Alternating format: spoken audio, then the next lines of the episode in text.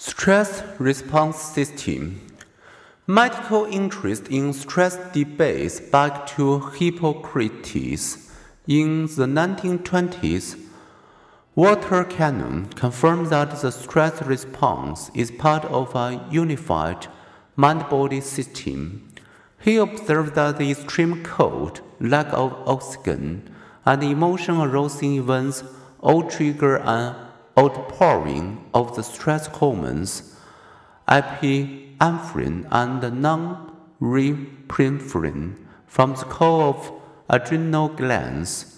When alerted by any of a number of brain pathways, the sympathetic nervous system arouses us, preparing the body for the wonderfully adaptive response that Cannon called fight or flight.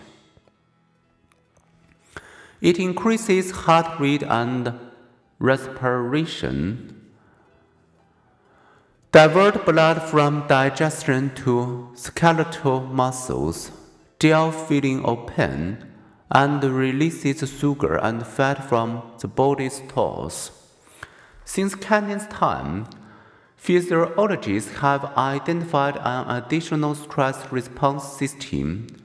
One orders from the cerebral cortex, the outer part of the adrenal glands secrete glucocorticoid stress hormone such as cortisol.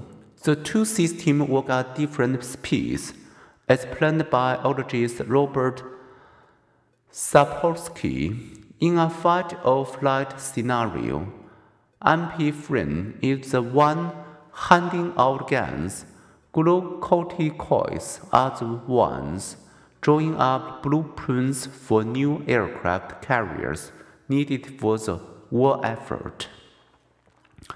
The epinephrine guns are firing at high speed during an experiment inadvertently conducted on a British Airways San Francisco to London flight.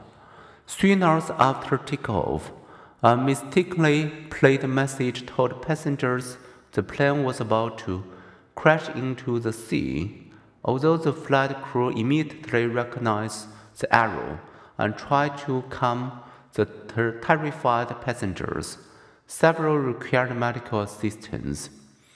Canadian scientist Hans Selye's 40 years of research on stress extended Cannon's findings.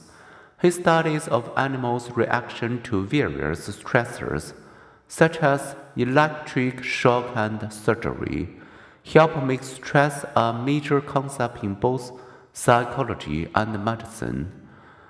Selye proposed that the body's adaptive response to stress is so general that, like a single burglar alarm, it sounds, no matter what intrudes.